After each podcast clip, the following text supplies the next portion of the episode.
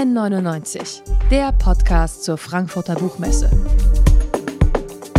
Von Detektor FM, dem offiziellen Podcastpartner der Frankfurter Buchmesse. Soll ich oder soll ich nicht? Machen oder bleiben lassen? Kaufen oder weitergehen? Bis zu 10.000 Entscheidungen trifft jeder erwachsene Mensch am Tag. Darunter sind auch die ganz großen, ähm, die wir nicht zurücknehmen können, die schwerfallen, die falsch sein könnten. Henriette hat keine Ahnung, was sie will, ob sie etwas will und tut weiter das Gegenteil von dem, was gut für sie wäre. Henriette ist eine Protagonistin in Auszeit, dem Debütroman von Hannah Lühmann. Hannah Lühmann, 1987 in Berlin geboren, hat dort und in Paris studiert, Philosophie studiert. Aktuell ist sie stellvertretende Ressortleiterin im Feuilleton von Welt und Welt am Sonntag. Davor hat sie für die Süddeutsche Zeitung, die FAZ, die Berliner Zeitung und die Zeit geschrieben. Ganz herzlich willkommen bei N99. Ja, danke schön. Ich freue mich sehr, hier zu sein. Sehr schön. Ich mich auch. Ja. Ähm, ich muss ganz vorne anfangen. Äh, schon der allererste Satz des Buches, der hat mich aus den Latschen kippen lassen. Ich, äh, ich zitiere mal kurz. Der Tag, an dem ich in die Klinik fuhr, um mein Kind abzutreiben, war ein Dienstag. Es war noch Frühling. Deine Figur Henriette sagt, ihr Leben ist wie eine leere Fläche, in die sie dringend einen Pfosten einschlagen muss. Ist dieser erste Satz dein Pfosten, dein Versuch, äh, das Schicksal, äh, diese ganze Tragweite von Lebensentscheidungen so dem Buch vorauszuschicken? Äh, ja, ich glaube, es ist auf jeden Fall mein erzählerischer äh, Posten gewesen, sozusagen, weil äh, der Text, als ich den entwickelt habe, äh, sehr lange um so verschiedene Thematiken äh, gekreist ist, die in dem Buch drin sind. Also ähm, es gibt ja neben der Thematik des Schwangerschaftsabbruchs noch ihre Dissertation, mit der sie nicht fertig wird, in der sie sich mit der ähm, Kulturgeschichte des Werwolfs besch beschäftigt und ähm, dann ihre Freundschaft zu ihrer Freundin Paula, mit der sie verreist. Und ähm, ich hatte das Abtreibungsthema eben drin und hatte irgendwie das Gefühl, wenn ich das in dem Text drin haben möchte, dann muss der Text damit losballern. So. Und gleichzeitig ist es ja dann aber gar nicht unbedingt das, was den Text trägt. Also sie hadert ja so ein bisschen durch das Buch hindurch mit ihrer Entscheidung, die sie getroffen hat. Aber es geht dann ja auch um viele andere Dinge als sozusagen nur diesen, in Anführungsstrichen, diesen Schwangerschaftsabbruch, den sie hatte, genau. Ja. Dieses äh, sich nicht entscheiden können Ding, ist das äh, ein Symptom unserer Zeit? Ist das eine Folge von diesen unzähligen Möglichkeiten, die Menschen heutzutage haben? So eine Art Krankheit der Generation, die jetzt erwachsen wird? Ich glaube, eigentlich nicht. Es ist ein bisschen schwierig, das zu sagen, aber äh, das Buch äh, wird ja auch über den Klappentext und so sehr stark als so Generationenroman eigentlich äh, vermarktet. Und ich wollte das gar nicht so sehr. Also ich wollte es natürlich ah, okay. irgendwie auch so, also nicht, dass es so draufsteht sozusagen, aber ich wollte beim Schreiben gar nicht so sehr einen Generationenroman schreiben. Also es ging mir eigentlich nicht so sehr darum, ähm, genau dieses Möglichkeiten-Thema aufzuzeigen, sondern ähm, diese Frage nach dem Treffen können von Entscheidungen oder nach dem Ergreifen von Möglichkeiten ist ja was Existenzielles. Und ich glaube, dass sich das eigentlich in jeder Generation und in jedem Individuum auf irgendeine Art und Weise stellt und dass jeder das hat und dass es immer Typen gibt wie Henriette, die vielleicht durch so eine zu große Rationalisierung halt das Gefühl haben, es passiert nicht einfach so aus irgendwie so einem ähm, Flow heraus, in dem man ist, sondern man muss es irgendwie sozusagen aktiv ähm, herbeiführen, weil einem die Möglichkeiten sozusagen fast als sowas Abstraktes irgendwie entgegentreten, mit dem man sich dann permanent irgendwie auseinandersetzen muss. Und ähm, ich glaube, dass es in unserer Generation, also der, der Millennials, natürlich dadurch, dass wir äh, die Zeit haben und wenn wir den privilegierten Hintergrund haben, auch das Privileg sozusagen uns damit eben auseinandersetzen zu können. Aber ich glaube, dass das Grundthema was ist, was jede Generation kennt, außer eben sie ist wirklich in so einer existenziellen Bedrängnis. Und darum ging es mir so ein bisschen, das zu zeigen, so auch, was ist da, wenn da eigentlich nichts Ernsthaftes ist? Und in Henriettes Leben war ja eben die Schwangerschaft und der Schwangerschaftsabbruch eigentlich das Erste, was ihr passiert ist. Der Rest ist ja sowas, was wirklich nur sehr bruchstückhaft erzählt wird und wo man eben das Gefühl hat, dass Leben diese große Leere ist, in der bisher nichts passiert ist. Du musst raus aus der Stadt, das sagt Henriettes Freundin Paula zu Henriette. Äh, dort soll sie so den Kopf frei kriegen, das Thema, das Trauma von dem Schwangerschaftsabbruch überwinden und auch die Schuld irgendwie und wieder zu sich selbst finden. Du platzierst diese Geschichte in einer Hütte draußen im Wald. Wie wichtig ist es für dich selbst, in der Natur zu sein? Äh, ja, das ist ganz äh, lustig, weil ich darüber gerade so ein Streitgespräch geführt habe mit Paul Ernst Dörfler, der ein Kultbuch der Ökobewegung in den 80er Jahren geschrieben hat und auch äh, nach wie vor so ein Bestsellerautor ist. Und wir haben uns gestritten zum Thema Stadt-Land äh, für den aktuellen Freitag und ich habe die Stadt verteidigt. Äh, dabei verteidige ich eigentlich in Wirklichkeit die Stadt gar nicht so sehr.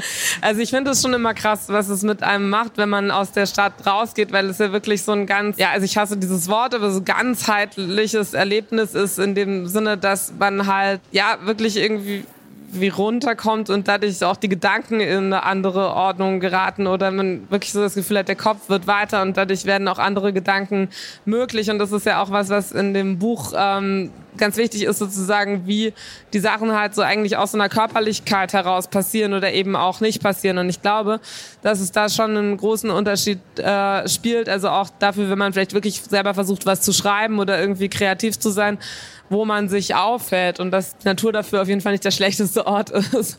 Hast du das Gefühl, dass das auch heilen kann, der Wald oder die, die Natur draußen sein? Ich glaube am Ende nicht wirklich. Also ich glaube, es ist halt alles immer so ein bisschen, ähm, also ja, also es gibt ja so ein bisschen so diese Erzählung, Genau, also die ich auch im Buch sozusagen versuche so zu übertreiben und dann fast so ein bisschen ins Unheimliche oder irgendwie so Horrorhafte abkippen zu lassen. Ähm, ich weiß nicht, also Charlotte Roach zum Beispiel hat 2018 mal so einen Artikel geschrieben, dass man unbedingt aufs Dorf ziehen muss, weil die Stadt einen krank macht, weil sie einen vergiftet und so. Und nur das Land könnte die Heilung ähm, bieten. Und da bin ich irgendwie immer total skeptisch, weil ich mir halt irgendwie so denke, der Mensch ist halt irgendwie am Ende der Mensch, der er halt ist. Und ob er jetzt irgendwie auf dem Land sich gerade aufhält oder irgendwie in der Stadt, macht am Ende dann auch auch nicht so den großen Unterschied. Und ähm, ich wäre am Ende immer sehr skeptisch gegenüber jeder Art von Heilungsversuch. Aber es kann, also oder von so Heilungsnarrativ. Aber ich glaube, klar, kurzfristig kann einem das schon helfen, äh, in die Natur, in der Natur spazieren zu gehen. Also dann fühlt sich das schon so an, ja. Und ich glaube, es kann einem schon auch neue Impulse geben, ja diese Schwangerschaft, das mögliche Baby, die Glücksgefühle, dann Angst und die Notwendigkeit, sich zu entscheiden. Dann kommt die für Henriette die Abtreibung, die sie durchmacht, dann muss sie damit klarkommen, dass es vorbei ist, dass es kein Zurück mehr gibt.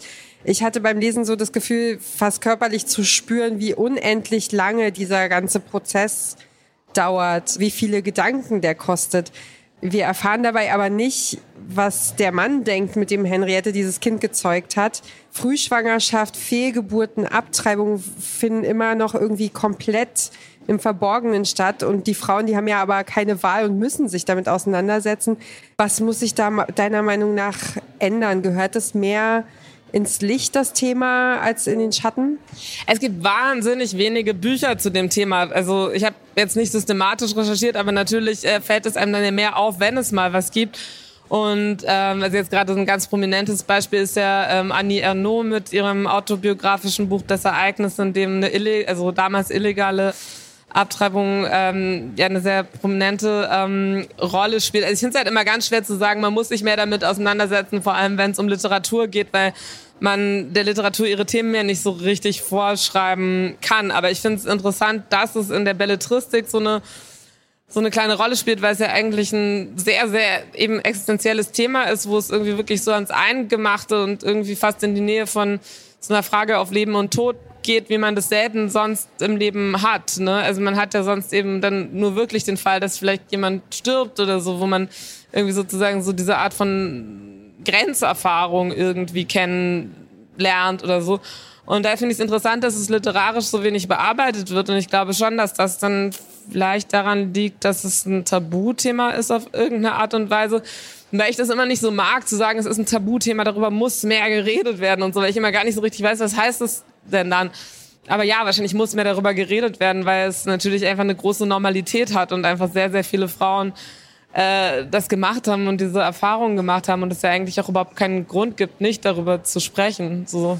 Also je öfter man darüber spricht, desto mehr merkt man, wie viele Frauen genau, tatsächlich... Genau, eben mit Fehlgeburten ist es ja auch so. Also ich habe jetzt gerade die Zahlen nicht so richtig parat das sind, aber es ist sehr unglaublich, wenn man halt diese, also da mal so ein bisschen reingeht, wie viele Schwangerschaften und Fehlgeburten enden und wie ähnlich die Erfahrung vielleicht auch auf irgendeine Art und Weise sein kann. Also ich habe gerade in einem Buch, also ganz anderes Buch ähm, eines afghanischen Autors so die Schilderung einer ähm, einer Fehlgeburt gelesen. Das hat mich äh, irgendwie stark an mein Buch erinnert. So ja, genau, aber es, es betrifft halt sehr viele und das ist dann doch nicht so wird nicht so öffentlich besprochen. Das ist es ist wirklich interessant, ja, ja.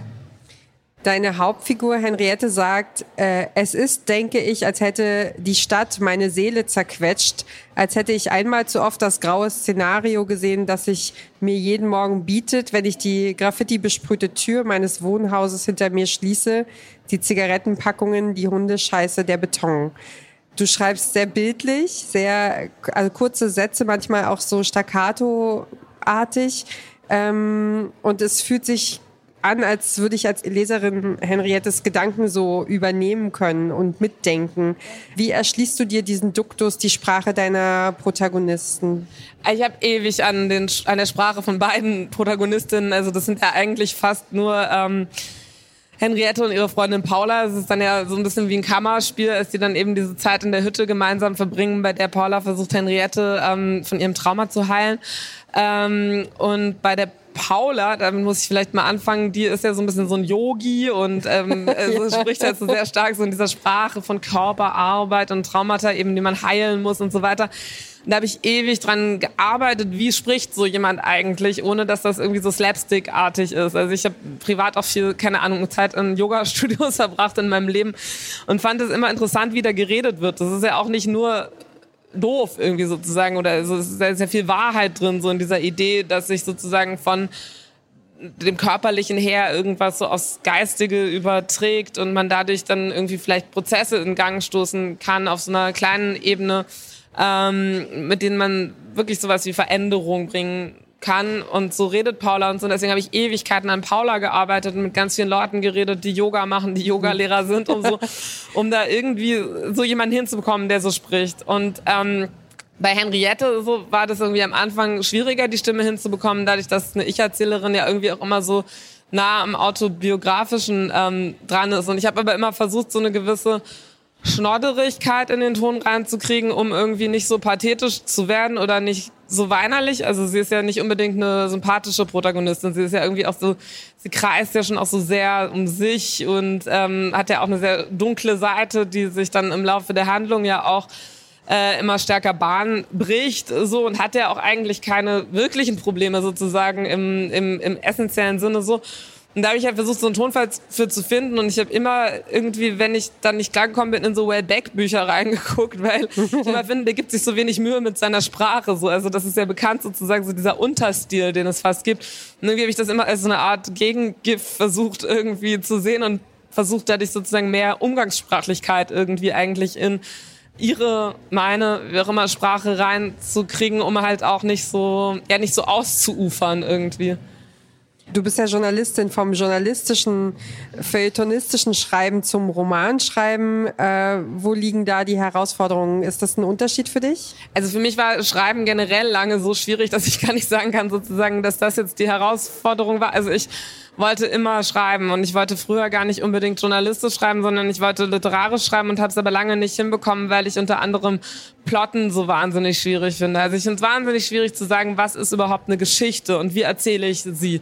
So, also so was ist nicht, dass es nicht einfach nur ein Text ist. So, es muss ja irgendwo hinführen. Es braucht irgendwie so eine Spannungskurve. Es braucht irgendwas, was passiert, irgendwas, worauf das zuläuft. So und das Problem hatte ich früher auch beim Journalistischen. Und ich glaube, dass für mich eher das ähm, Journalistische eigentlich so eine Art Vorbereitung darauf war, wie Dramaturgie überhaupt funktioniert und wie man auch Beobachtungen, also szenische Beobachtungen, wiedergibt. So, also und mein Problem ist dann immer eher, dass ich immer so total ausufere. So und der Journalismus zwingt einen ja zur Kürze.